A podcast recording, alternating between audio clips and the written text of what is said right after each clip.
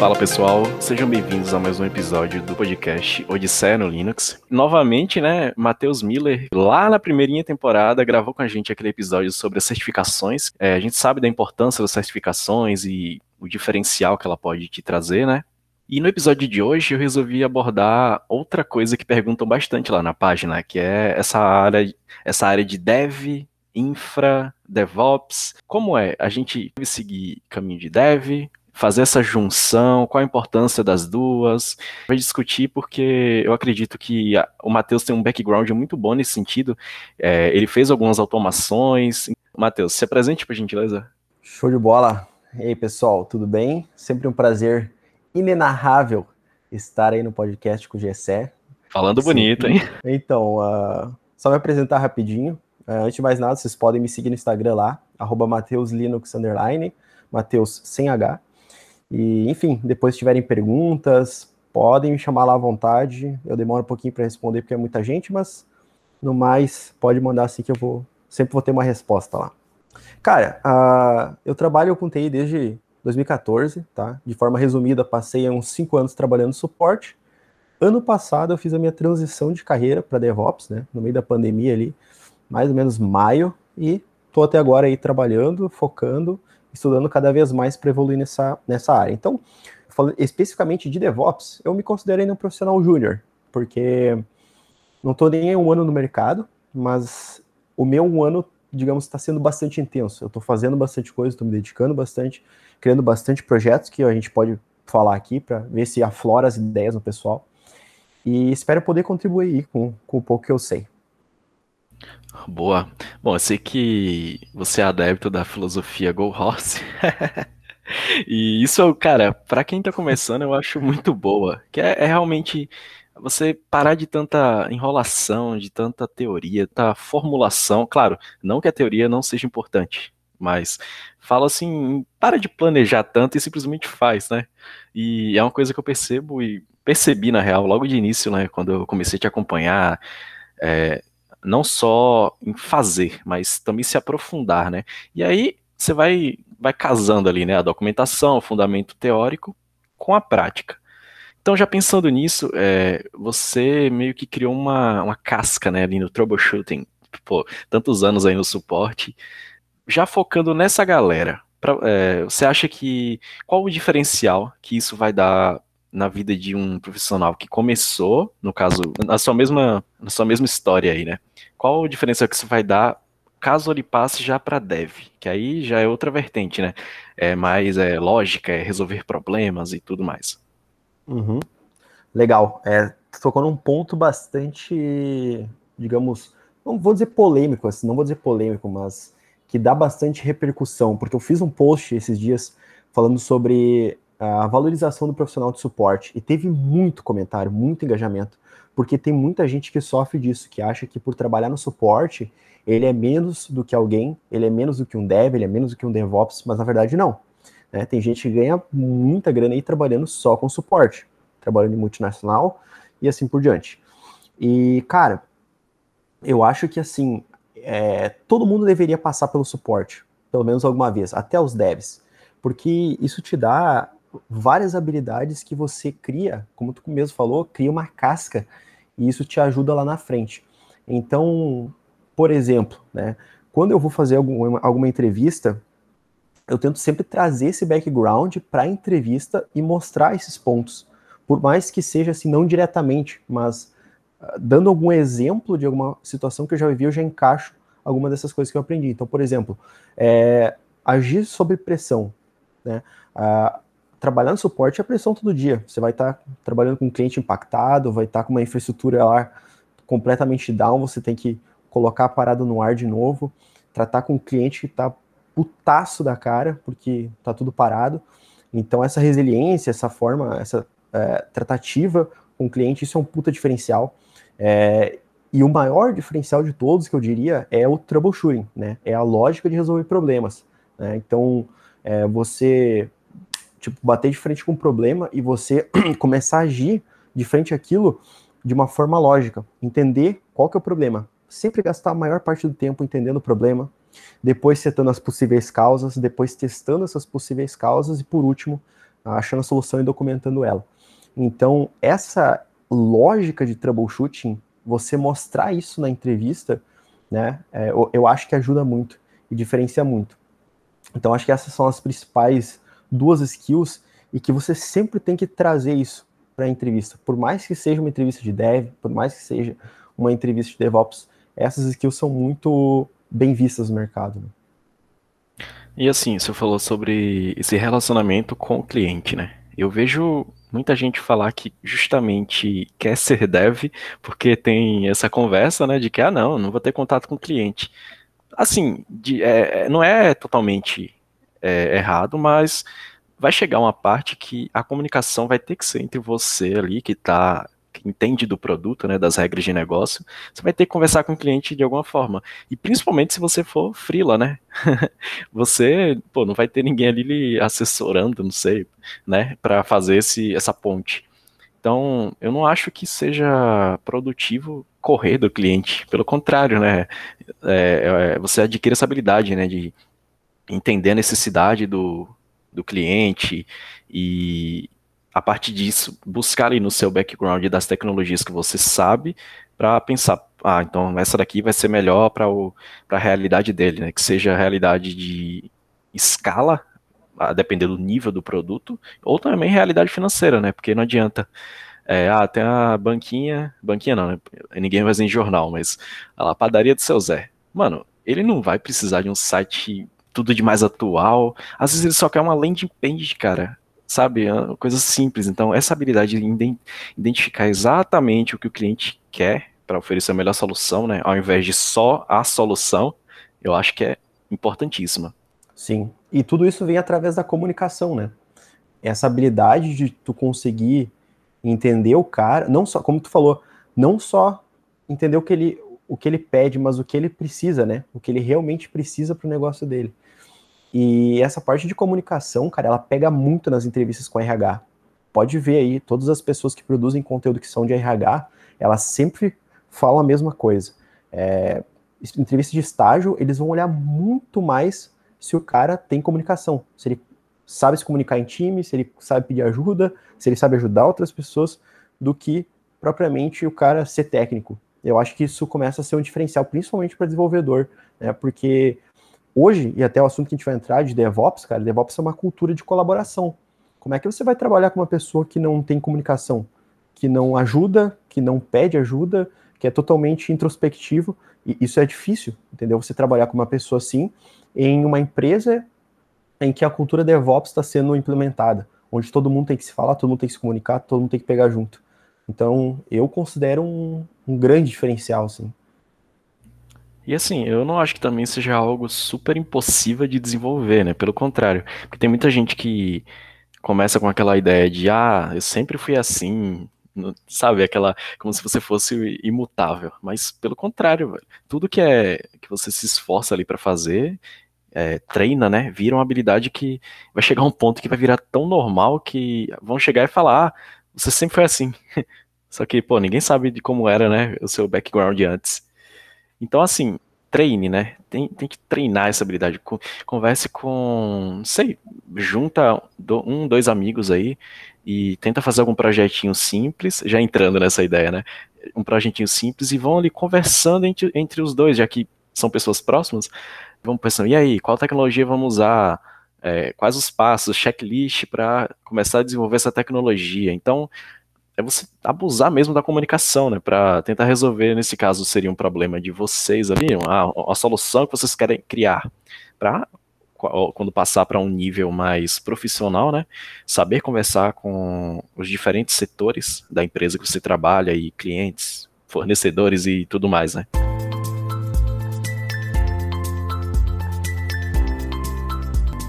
Bom, já então entrando no, na parte de dev, pensa numa pessoa que, sei, entrou no curso técnico agora, é, principalmente se for novo, né? Claro, para TI não tem idade, mas nesse cenário mais comum, né? Entrou no curso técnico, ou então numa universidade que seja superior é, no, caso bacharelado, seja graduação tecnólogo, né? Já pode falar um pouquinho disso depois, mas no sentido de caminhos para escolher. A, universidade a gente já sabe que ela costuma, principalmente sua ciência da computação, né, ela vai tentar puxar mais ali para o lado acadêmico de, ah, você ser pesquisador, ou simplesmente você ser um dev, né? Tipo, geralmente a gente, são até exceções, né, de que termina a ciência da computação e vai, sei lá, trabalhar com, com infra, né? Tipo, claro, depende da, da bolha que você tá, mas em geral é, esse é o foco da faculdade, né? Uh, o que, é que, você acha de uma pessoa que está entrando agora e está nessa dúvida se ela começa a focar 100% em dev ou ela deve ir estudando tecnologias para, não sei, conseguir um estágio, um trabalho propriamente dito em suporte? Boa, é uma ótima. Eu acho que assim, cara, no momento que você começou a estudar seu técnico em informática ou faculdade, cara, sai à procura de um estágio e pega a primeira coisa que você vê se te chamarem para uma vaga de suporte, vai. Se chamarem para uma vaga de dev, vai. Porque assim, o, o começo da carreira, ele é justamente para isso. É para isso que serve o estágio. É para você entrar, testar, vai aprender alguma coisa. Se você gostar, show de bola. Se você não gostar, foda-se.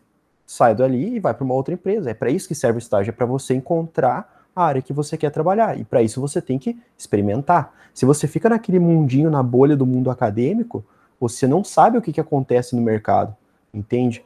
Então, quando você está realmente trabalhando numa empresa, você começa a ter contato com todas as tecnologias, e aí você começa a ler sobre assuntos, e aí começa a conversar, fazer network com outras pessoas que vão te falar sobre outros assuntos, e você começa a se conectar e começa a borbulhar, entendeu? Então, eu, por exemplo, comecei assim, né? Eu comecei eu, quando eu fiz o meu técnico informática, eu terminei o técnico informática, logo que eu comecei a faculdade com 17 anos, já comecei a trabalhar, fazendo meu estágio ali na, na prefeitura da minha cidade, trabalhando no suporte, eu era técnico de suporte. Cara, lá aprendi sobre hardware, lá aprendi sobre redes, e lá que eu aprendi sobre Linux. Né? E aí eu interessei muito por Linux. Mas eu não, eu não conhecia Linux antes, tipo assim, nem fazia ideia para que, que servia um Linux. E quando eu fiz o estágio, tive essa oportunidade de ter esse contato, e aí eu descobri que eu, pô, essa área é legal, né? E aí comecei a me desenvolver, comecei a me certificar nessa área, e aí depois de, sei lá, quatro, cinco anos, eu vi no LinkedIn, porque eu tinha algumas conexões, e vi o pessoal falando sobre DevOps, e a partir dali eu comecei, putz, é uma área legal, comecei a virar o caminhãozinho pro outro lado e comecei a ir pro lado de DevOps. Só que para isso você tem que experimentar. Então a minha dica é, cara, vá trabalhar o quanto antes, e começa a experimentar o quanto antes. E o quanto antes você encontrar o que você quer, antes você vai chegar é, em uma posição sênior, por exemplo, se desenvolvendo, sempre se especializando naquela área, né? É, isso já vai também de encontro, né, ao que muita gente pensa sobre aquele lance lá da estabilidade, né? Porque, por exemplo, você começou no suporte, se certificou, aí passou cinco anos, né? E fez as, já fez não, né? Tá em processo de transição de carreira. Isso assusta muita gente, né? Só que aí já tem que lembrar que a área de TI, mano, é totalmente volátil, né? Não, não dá para você ficar estagnado ali por muito, muitos anos com, as mesma, com a mesma stack, né? Não dá. Simplesmente sempre sai algo novo, as tendências mudam, principalmente porque os serviços vão melhorando e aí vão criando outras coisas e é uma visão que tem que simplesmente acabar, sabe?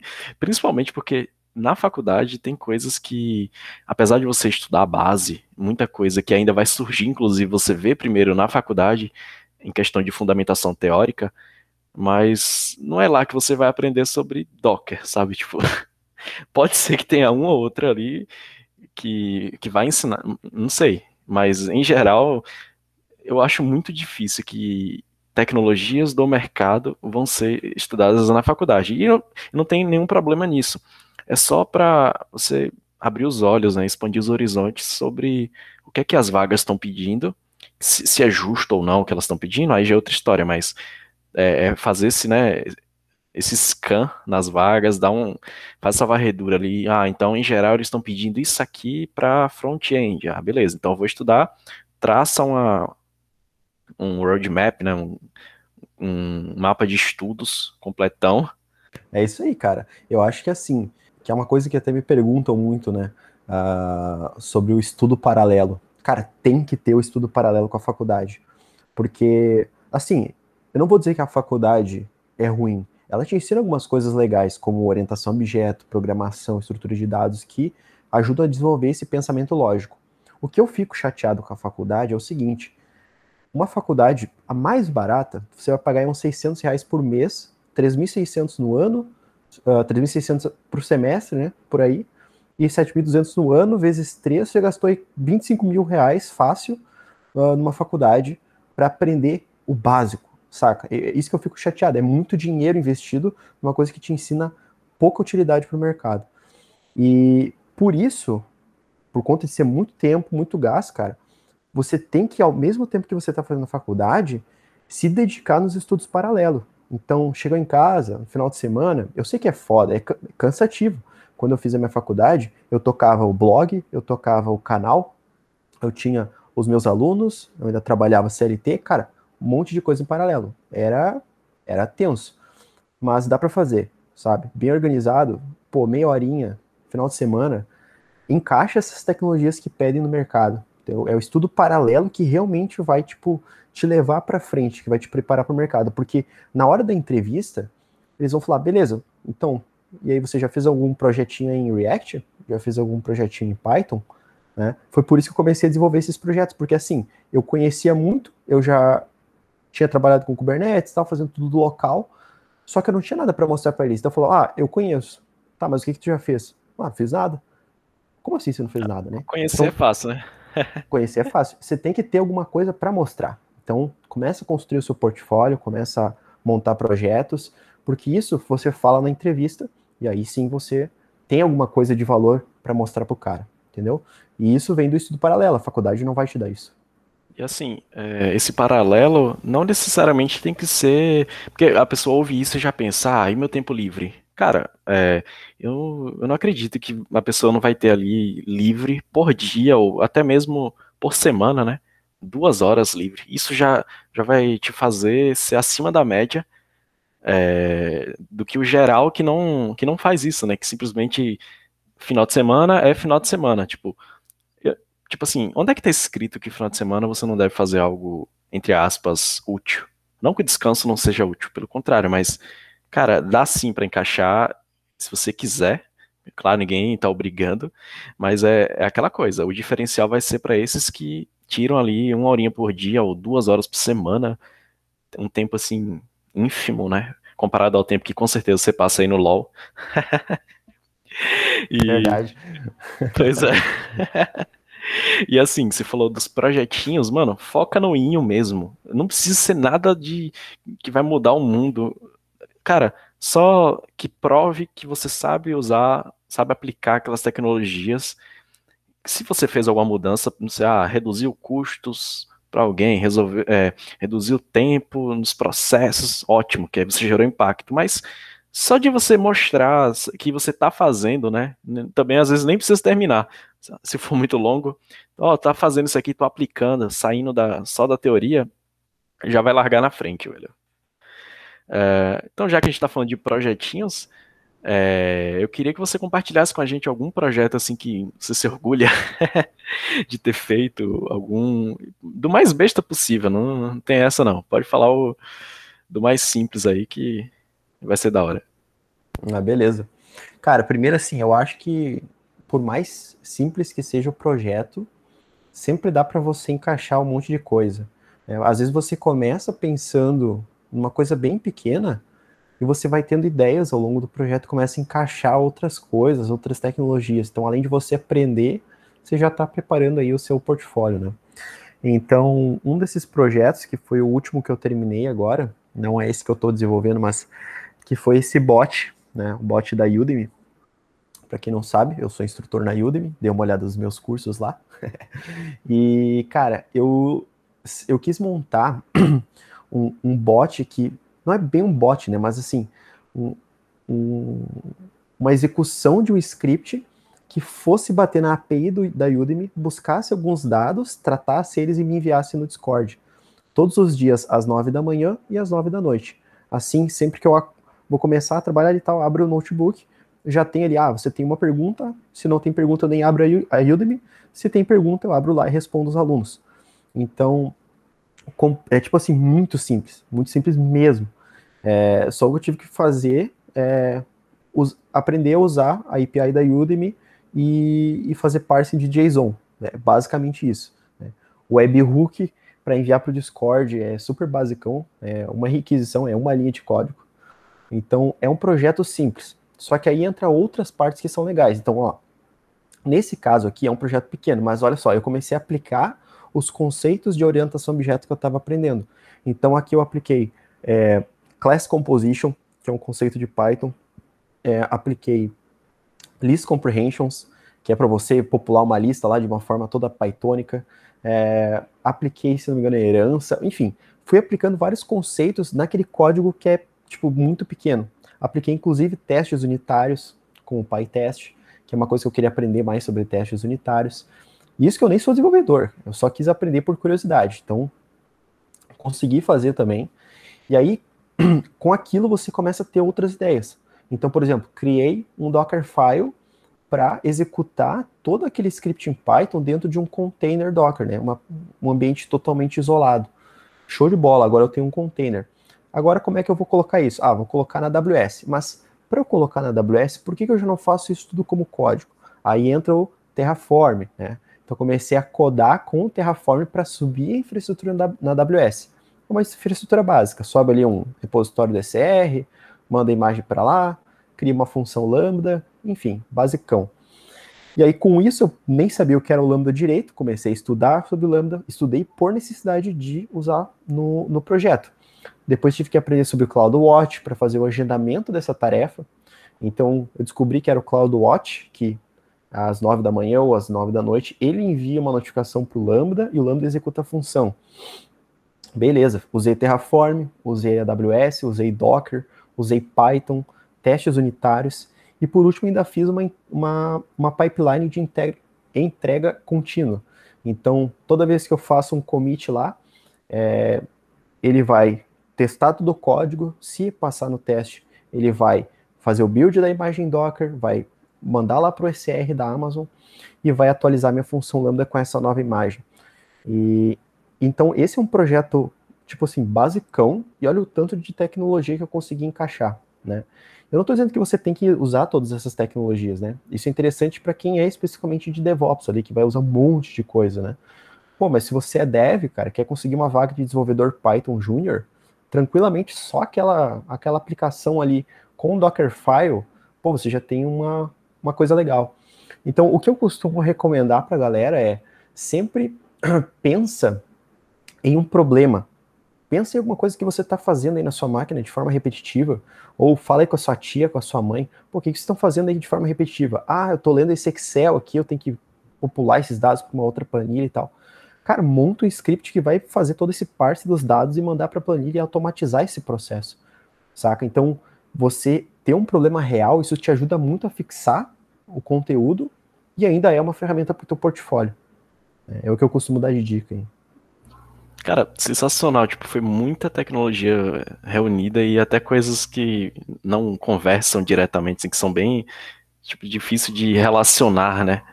E não sei, se chegasse numa entrevista, acho que nem precisaria falar falar de tudo, né? Se falar só de Docker, a galera já iria ficar, sabe, brilha os olhos. Que, por umas vagas que eu tava olhando, o Docker é sempre um diferencial, né? Para devs, pelo menos por enquanto, que acho que é questão de tempo para virar algo essencial, né? Para o, o, dia a dia ali, criar um ambiente e tudo mais. E assim, é, esse foi um ótimo exemplo porque facilitou ali no dia a dia. Acho que era uma coisa que você já estava querendo fazer, né? Que vida de instrutor, eu imagino o caos de pergunta que deve ser, né? então, sei, você consegue sugerir algum outro projetinho assim que seja geralzão, qualquer um? Porque no seu caso, apesar de simples, também foi mais nichado, né? No sentido de da Udemy lá e tudo mais. Tem algo assim, até mesmo para no dia a dia, tipo, ah, zipar arquivos e só de uhum. determinada extensão e mandar para o Google Drive, não sei, algo nesse, nesse uhum. nível. É, realmente é uma, é uma, uma loucura de, de pergunta, então eu precisei dar uma, uma automatizada aqui, mas beleza. Deixa eu dar um outro exemplo, cara. Eu não sei se tu chegou a ver o vídeo do canal que eu fiz, é, de uma automação que eu fiz para minha namorada, que agora é esposa também. É... Sim, de e-mail, né? Eu vi e-mail é... por alto. Exato, eu acho que esse é um, cara, é um ótimo exemplo, assim, porque ela chegou e falou, ó, vamos lá, ela, ela, é estudante de enfermagem e ela era do núcleo acadêmico lá da, da, da, faculdade, tá, show de bola. Então esse núcleo acadêmico é o cara, o pessoal que faz, organiza os eventos, né? Ah, vai ter um evento lá, tal, palestra, aí manda para os alunos de enfermagem, eles vão lá assistir a palestra e ganham um certificado para contar aquelas horas complementares da faculdade, né? E aí, sabe o que ela me falou? Que eles estavam fazendo tudo manual. Então a pessoa chegava lá, assinava o nome dela numa folha, e no outro dia todo mundo tinha que gerar aquele monte de certificado na mão. Eles estavam fazendo em PPT o certificado. Meu e, amigo. E, e mandando para cada pessoa. E daí escrevia errado, eu tinha que refazer. Cara, uma confusão completa. Eu falei, não é possível, cara. Não é possível. E eu falei, cara, dá para fazer com Python isso aí. Dá para fazer. Então, eu comecei a. Cara, eu sabia pouquíssimo de Python, muito menos do que eu sei agora. Isso faz acho que uns dois anos, sinceramente. E aí eu pensei, show, o que, que eu preciso fazer? Eu preciso, primeiro, montar um certificado PNG. Aí eu fui lá no Gimpzão, montei um certificado ali, botei umas, umas logo bonitinha, deixei um, um espaço ali para escrever o nome da pessoa, do aluno, né? E aí eu montei um processo. Então, ó, inscrição de tal evento, abre essa, essa, esse Google Forms aqui, Aqui você coloca o seu nome, o seu e-mail e tal, e deixa ali aberto. Show. Agora encerrou as inscrições, eu exporto aquele, aquele documento, vira um Excel, né? Então vai ter uma coluna com o nome da pessoa, igual ela preencheu. Então, se ela preencheu errado, azar dela. Ela preencheu o nome dela ali, do lado ela preencheu o e-mail dela. Show de bola. Eu pensei, ó, só tem que ler esses dados, gerar o certificado e mandar o e-mail de cada uma. Aí eu fui pesquisar sobre bibliotecas que eu poderia escrever numa imagem. Aí eu cheguei na biblioteca chamada Pillow, ou Pill, não me lembro agora. Então foi uma coisa assim, tipo, eu não sabia como fazer. Então eu pensei, ah, eu acho que dá para desenhar numa imagem com Python, mas não sabia se dava. Aí fui pro Google e pesquisei, ah, dá para desenhar com imagem? Ah, show, é essa biblioteca que faz isso. Aí comecei a copiar código do Stack Overflow, montei aquele Frankenstein e fui testando. Ah, beleza, consegui fazer. Show. Agora que eu consegui gerar a imagem, o que eu preciso fazer? Eu preciso gerar isso em looping. Então eu preciso ler a planilha Excel. Será que dá para ler planilha Excel com Python? Dá para ler. Aí descobri uma outra biblioteca em Python lá. Show. Aí lendo a, cada uma, cada linha da, a, da, da, do arquivo Excel, eu mandava para aquela biblioteca de imagem, escrevia na imagem. E aí gerava ali, se tinha 100 alunos, gerava 100 certificados PNG com o nome de cada um deles salvo, né, no, na imagem. Aí, oh, metade do script está pronto já. Só isso aqui já ajuda, né? E aí o que eu fiz? Procurei ali a biblioteca de SMTP para fazer o envio de e-mails. E aí, uh, lendo aquelas colunas, tem o um e-mail do cara. Eu falei, ah, agora eu só preciso pegar o arquivo que foi gerado desse aluno e mandar para o e-mail dele. E aí conectei lá no, no, no Gmail, é, que era do diretório acadêmico deles, e, e foi feito o envio de e-mail. E o script tem o quê? Umas 20, 30 linhas. Uma parada. E olha, olha o problemão que isso resolveu. Né? É, eles nunca mais precisaram fazer isso tudo na mão. Então é rodar um script, gera todos os certificados e manda para o e-mail de cada aluno com uma execução. Coisa que eles demoravam aí 3, 4 dias para fazer, o cara faz ali em 10 minutos. Então, é, é, é isso que eu, eu penso assim. Um projeto Dá para fazer tudo, cara, absolutamente tudo. Ler planilha de Excel, enviar e-mail, escrever em imagem.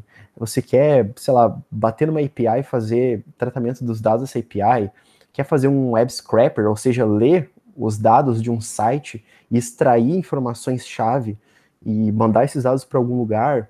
Pô, dá para fazer, dá para fazer um bot para o Discord. Cara, assim, é infinidade. O que você pensar, eu tenho certeza que dá para fazer com Python. Ah, será que dá para fazer isso? Dá tenho certeza que dá. E assim, é, você citou especialmente Python porque não é, ah, não é porque Python tá na moda, não é porque Python faz muito com pouca linha, mas é porque é uma linguagem que a, a curva de aprendizado, né, pelo que eu percebo, é muito menor do que as outras. É, abstrai, né, aquelas, aquele bando de estrutura que tem em linguagens como C Sharp, por exemplo, e ainda assim é uma linguagem para esse tipo de propósito, é uma linguagem rápida, né, de você produzir não, tô falando de desempenho. É, tem outras que são mais rápidas, mas isso não vem ao caso, né? E assim, uma coisa que me chamou a atenção é que tem muita conversa também de, ah, mas eu vou gastar muito tempo fazendo esse, esse script, mas, tipo, se você não pensar a longo prazo, eu acredito, assim, que uma coisa que você fez da mesma maneira duas, três vezes, já vale a pena automatizar, sabe? Então, mesmo que, ah, só vou fazer de novo daqui a 15 dias, cara, daqui a 15 dias você vai ter esse mesmo trabalho que poderia com uma linha, né, um código, um clique, não sei. então, assim, é, vale a pena, né, se esforçar ali, não sei, uma semana produzindo esse script para e depois economizar muito tempo e evitar erros também, né? Como você falou lá dos nomes e tudo mais. Exato, cara. Vou até dar um exemplo aqui de um aluno meu do curso de Shell Script. É, cara, ele fez um script, ele me mandou para dar uma, uma corrigida lá, tava tendo uns bugs. E o script é muito interessante, é simples e faz uma parada que resolve um pipinão, que é a gente quando usa o Linux, né, e começa a baixar um monte de coisa, aquele downloads vira uma putaria, né? É PNG, PDF, MP3, documento, é boleto. É uma zona, é tudo, viu? uma zona, uma zona. E ele fez um script que organiza aquilo ali. Ele fez um script que lê o downloads ali e extrai o, o necessário, que eu acho que, não sei se é música ou imagem. Uh, eu não sei se faz uma limpa ou se manda para algum outro diretório. Mas eu achei muito interessante, porque, cara, é, é irritante ter que organizar o downloads ali. Eu sempre vou ali, dar um Ctrl A e deleto, deleto tudo. Depois eu dou falta das coisas, uh, dos documentos, né? E olha que interessante, é, é um script simples e resolve um problemão. Então, tudo que você pensar, que, até no Linux, agora falando de shell script especificamente, cara, o que você pensar no Linux, dá para automatizar. Saca? Dá para fazer um... um... script ali que vai. Uh, já que. Ah, com certeza já que você indicou, vou indicar um que é ainda mais simples. Olha, olha que interessante. Eu não sou dev, assim, eu fico ali, não sei se dá pra usar essa palavra, eu fico flertando entre as áreas. que aí eu também não me considero ainda um DevOps, DevOper, pelo contrário, mas assim, eu recentemente estava estudando algumas coisas de desenvolvimento web e tudo mais, e eu percebi que, olha que chatice, né, ficar fazendo toda hora é o script.js, style.css e aí tipo, e o index.html, né? Então, eu criei um, um, shell bem básico, que ele simplesmente, ó, toda vez que eu quiser iniciar um projeto novo, ele já vai gerar as três pastinhas e os três arquivos já com, que eu não sei se você sabe, mas o VS Code ele já gera automaticamente uma, tipo um esqueleto, HTML esqueleto, bem basicão já da estrutura pronta para você começar, né? E toda vez que eu quiser eu executo ele, coloco lá o nome do projeto e pronto, ele já cria a árvore de diretórios, né? Então, a coisa super básica que toda vez eu tinha que fazer. Então, é, é para você, assim, não sei, tentar se inspirar, olhar ao redor no sistema, né, como um todo, e claro, ao redor também das pessoas que você convive, que usam, principalmente Linux, né, que Shell Script já é um grande diferencial, né. Uhum. E tentar, né, fazer essas melhorias, mudanças. Com certeza. É, até complementando, é, eu entendo, e provavelmente deve ter muito algum iniciante que está escutando isso, e eu entendo a frustração que é você estar tá fazendo algum curso, aprendendo e não saber onde aplicar, sabe? Você vê aquilo, putz, e agora? O que, que eu faço, né? Onde é que eu aplico isso aí? E é justamente nesses projetinhos bem básicos que o GC falou que você começa a abrir o seu horizonte, começa a abrir a sua mente, você, putz, e se eu fizer assim, e se eu fizer um for, sabe? É, e, e, você tem que começar de alguma maneira. Então começa nesses projetinhos básicos, que você vai ver que você vai começar a ter mais ideias é, de outros projetos que você também pode criar. Mas começa, começa.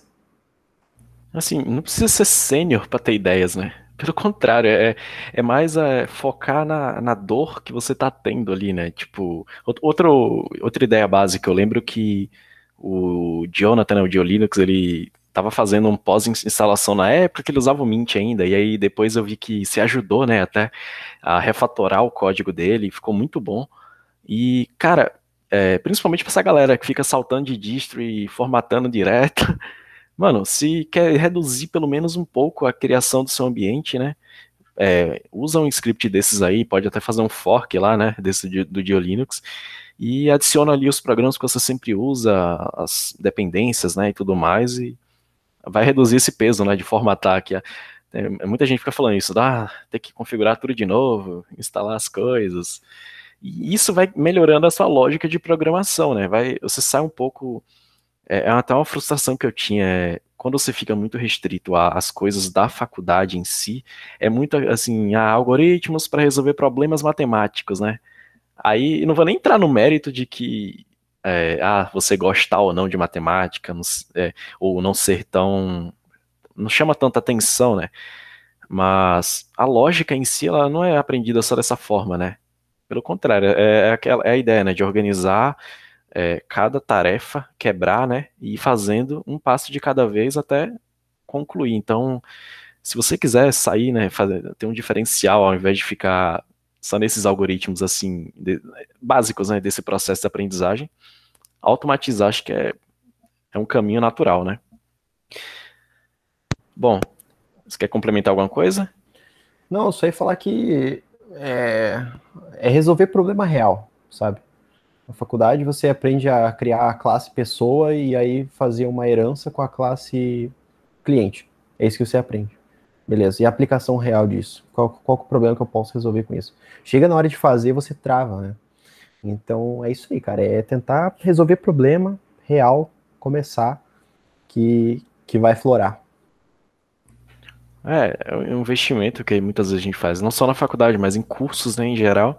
E, não sei, tem um tipo, eu acho que eu não tô falando merda, mas tem uma síndrome aí que você acha que tá aprendendo só porque terminou uma aula ou terminou um curso. É, ou melhor, você acha que aprendeu tudo, só que, pô, não, nem copia colou. Tipo, eu conheço é, colegas que, tipo, ah, eu terminei o curso de não sei quem. Só que, tipo, ele não, não se deu trabalho nem de o Ctrl-C, Ctrl-V, sabe? Do mesmo, do, do, exato projeto que a pessoa tá fazendo. Tipo, cara, a, o visual, né? A, você vê uma, uma videoaula e tudo mais, é só uma das partes do aprendizado.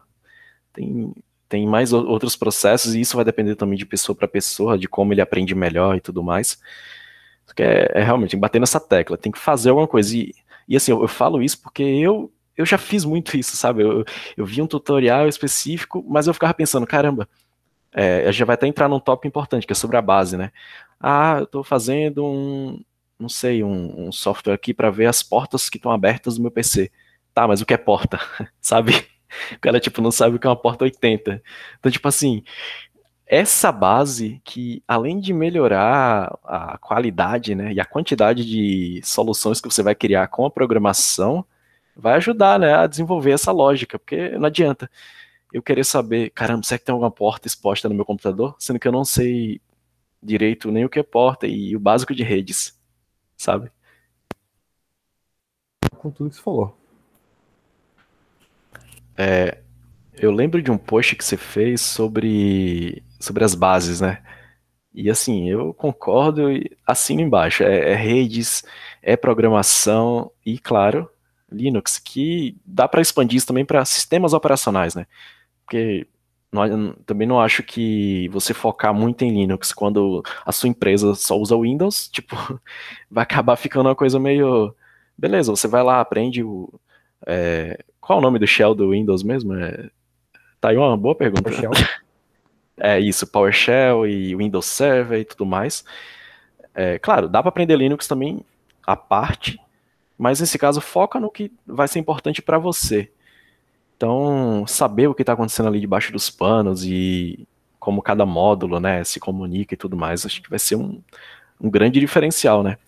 E já focando na base em si, é, voltando para um iniciante que está realmente entrando agora na área, sabe pouquíssimo. É, você acredita nesses cursos aí que, de que, ah, full stack, pular etapa, e ah, 15 dias vai ser dev, e não sei o que lá, sabe? Essas propagandas enganosas que a gente não vai citar o, os nomes, né? Que pega mal.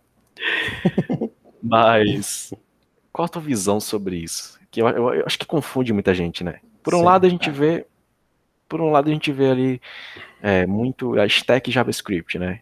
é ótima, mas a gente vê também que tem muitos equívocos.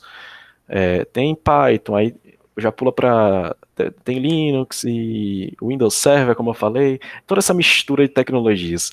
É, se fosse você hoje na pele de um cara que está começando, como é que ele vai decidir o que, sendo que em geral é tudo ferramenta, né? Linguagem é ferramenta, sistema operacional é, é aquela camada ali que vai estar tá rodando as aplicações, então é para tirar um pouco desse nome e tal que todo iniciante tem. Uhum. Show de bola, cara. Assim, eu fico puto, na verdade, falar bem a verdade, eu fico puto quando tem que arrasta para cima full stack em 15 dias, o cu deles, que vai virar um full stack em 15 dias. E DevOps também serve para todas as áreas. É, eu acho que assim, para qualquer área que você for trabalhar, Dev, DevOps, engenheiro de redes, é, segurança, sempre vai ter os três pilares, que é programação, redes e Linux. Só que cada, cada uma dessas áreas que você for se especializar, você vai ter intensidades diferentes desse conhecimento, né? Então, se você for trabalhar com dev, você vai precisar saber muito menos Linux do que um cara que vai trabalhar com DevOps. Mas continua tendo que ter esses conhecimentos dessas, desses, dessas três áreas. Então, muita gente chega no, na minha DM lá e fala assim, cara, o que, que eu estudo para ser DevOps? Eu falo, cara, você já estudou programação, redes e Linux? Não. Então é aí que tu vai começar. É sempre, cara, é sempre nessa base. Sabe por quê? Vou explicar para vocês. É, o Kubernetes, por exemplo, que é uma ferramenta de orquestração de containers, é bem avançado. Ele foi feito para rodar em cima de Linux, né? Ah, faz pouco tempo aí que eles colocaram a possibilidade de adicionar um worker Windows, mas ele foi feito para rodar nativamente em cima de Linux. Como é que você vai rodar, gerenciar uma parada que roda em cima de Linux se nem Linux tu sabe? Nem, nem mexer num shell tu sabe? Rodar um LS, rodar num CD, entender o que é uma syscall, entender o sistema por trás dos panos. Não tem como. O Docker, que é a ferramenta aí do momento, né, utilizada pelos desenvolvedores para facilitar o desenvolvimento, ele é nada mais nada menos do que um conjunto de primitivas do Linux. O que, que são primitivas do Linux? São é, recursos do kernel Linux. Então você vai ter cgroups, você vai ter o chroot, você vai ter é, netfilter, enfim, você junta esses pedaços que são nativos do kernel Linux para criar um container. Então como é que você vai entender um container por trás dos panos se tu não entende o Linux, se tu não sabe o que são esses recursos? Então você tem que entender isso. Se dá algum problema num, num cluster Kubernetes que tem 320 servidores e você tem que fazer um troubleshoot na comunicação entre eles, e você não, não conhece redes, não sabe o que é uma camada ARP, uma camada de roteamento, uma, como testar a porta, que é o básico, né? Você conhecer, usar traceroute, usar o netcat, usar o SS, é, essas ferramentas básicas, TCP dump para analisar o tráfego de rede. Esse básico, essa base de redes, você vai ter que ter. E, cara, programação nem se fala. É, é uma, é, hoje já é até um absurdo você não saber programação. Porque, cara, tá muito em alta. Você vai ter que fazer algum script. Tá o mundo tá girando em, em volta da automação. Né? A gente tem toda a infra como código, que também não deixa de ser programação. Volte meia, você vai ter que criar algum script em Shell, em Python. Se você for dev, obviamente você vai programar. É, eu sei que em redes, agora não sou profissional de redes, mas eu sei que tem o conceito aí de DevNet também, né? Você trabalhar com desenvolvimento focado nisso. Então, cara, é, você não vai fugir desses três conceitos, seja qual for a área que você for trabalhar. Então, foca nisso antes, é, entende, procura talvez algum mentor. Por exemplo, se você for trabalhar com DevOps, pô, vai no LinkedIn, conversa com alguém que trabalha com DevOps, entende assim qual a intensidade desses conhecimentos que você tem que saber. É, Para Dev, você vai saber menos Linux, menos redes, mas é bom saber essa base entender como é que funciona camada OSI, né, como é que funciona um pacote TCP, o que, que são os cabeçalhos de um pacote, todo esse tipo de coisa, né. Então, cara, é focar nessa base, nesses três, que, que é sucesso. É, não tem assim diretamente a ver com esse assunto, mas você conhece, né, aqui, o grupo Alura, né? Faz propaganda, mas acontece. É, o Paulo Silveira ele sempre endossa muito uma metodologia que é do profissional em T, devem ter. Que, cara, eu, acho sensacional. Acho que já spamou em todo lugar essa ideia, mas acho que tem muito a ver com essa pluralidade, né, de áreas de conhecimentos. Tipo assim, vamos pensar, o cara é muito fã de games. A gente sabe que é uma área difícil, né, de você seguir, principalmente no Brasil, mas não é impossível. Só que aí tem alguns atalhos, é, você pode chamar assim, que você pode seguir e ainda nessa forma atuar nesse setor. Eu vou dar uma ideia aqui. A pessoa gosta muito de games, mas não quer necessariamente ser um game designer. Por que não estudar muito redes e virar o cara que vai ficar responsável pelos servidores daquele jogo? Olha, olha que ideia. Eu não vejo muita gente falar, sabe? É um nicho, até se pode dizer, que até sei, costuma ficar mais relacionado à galera de infra, né? De DevOps, mas você pode ficar responsável pelo setor é, de infra, de games do, sei lá, Riot Games, não sei. Alguma empresa de games brasileira também, pode ser. É, você sempre tem que almejar fazer essa junção entre o que você gosta e o que você está vendo que tem demanda, né? Pra, não sei, você até trabalhar mais feliz, né? Por exemplo, eu vou até te fazer uma pergunta você trabalha mais com infra, dá para generalizar assim, né? Então, o que é que te fez gostar muito dessa área? Tem alguma coisa assim que dá aquele aquele sentimento assim, caramba, é para isso aqui que eu acordo todo dia.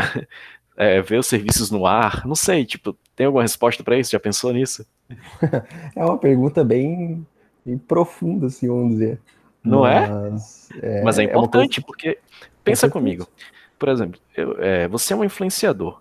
Você fala né, muito de Linux, programação e tudo mais, e com certeza tem gente que não é da área de TI que te segue e às vezes fica pendendo para esse lado porque viu você falando, só que às vezes nem é o que ela realmente gosta, sabe?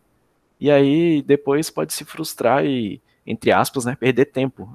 Apesar de que conhecimento nunca é, é desperdício, mas que ela poderia estar investindo essa energia em outra coisa, né?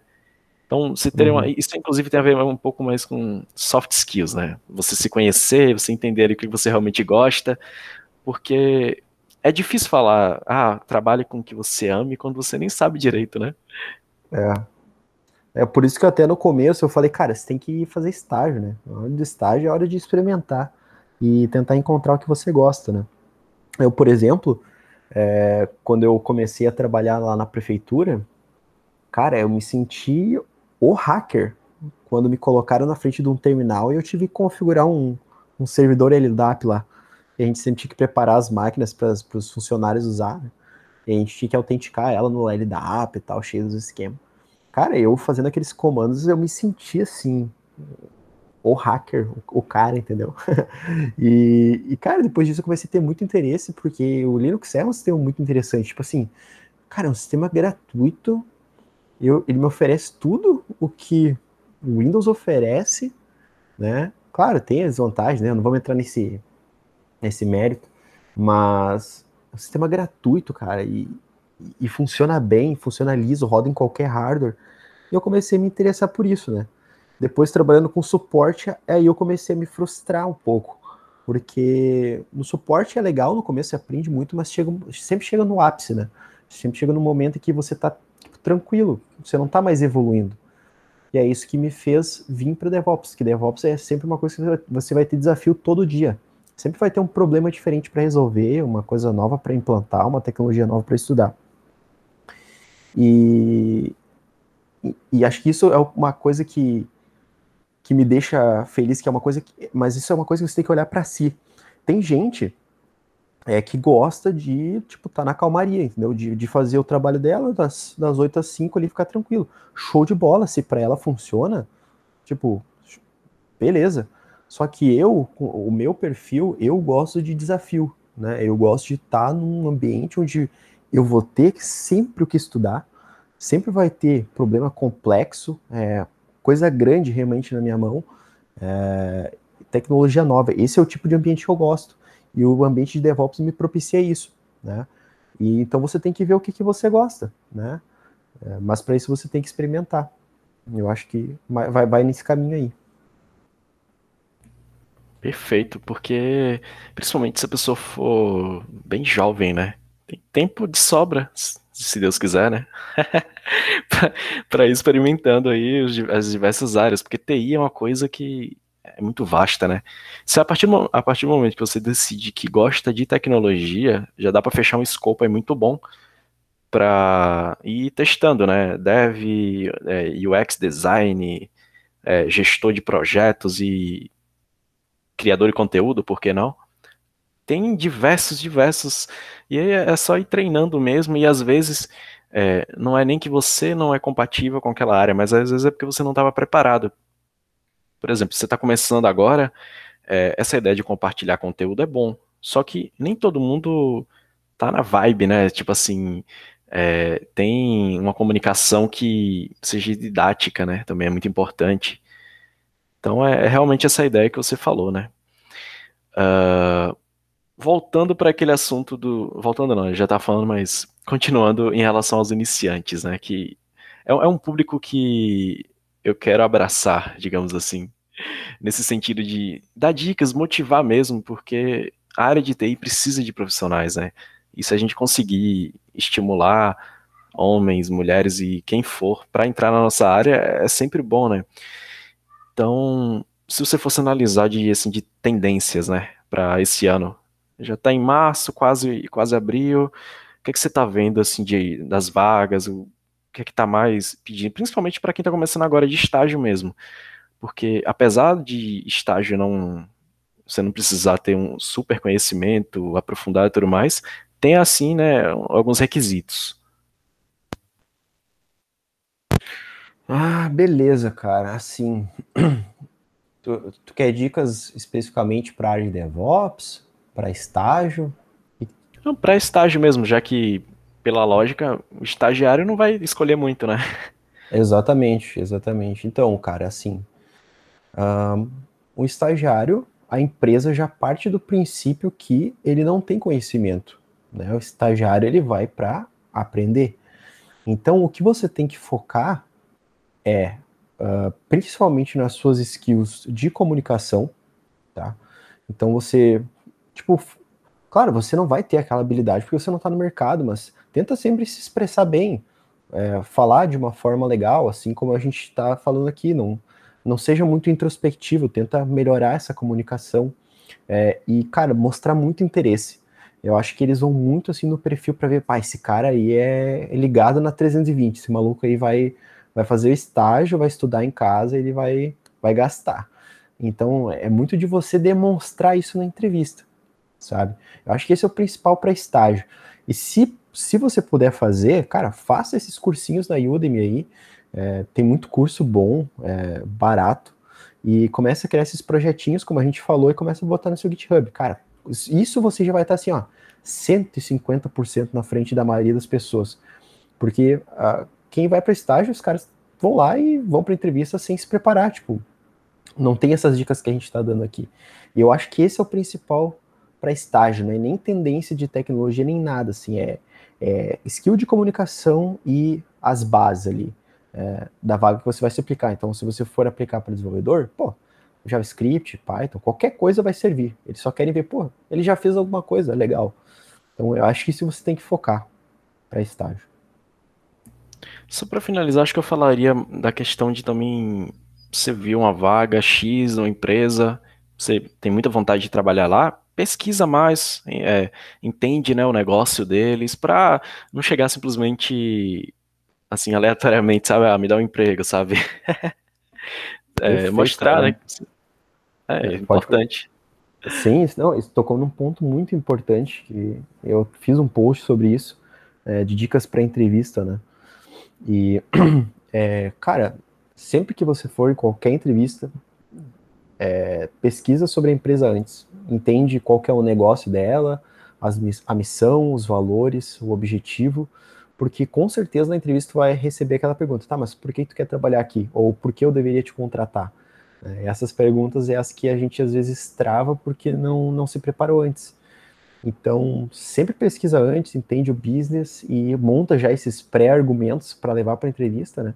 Você dando uma resposta na lata do cara, isso é uma coisa muito importante. Confiança.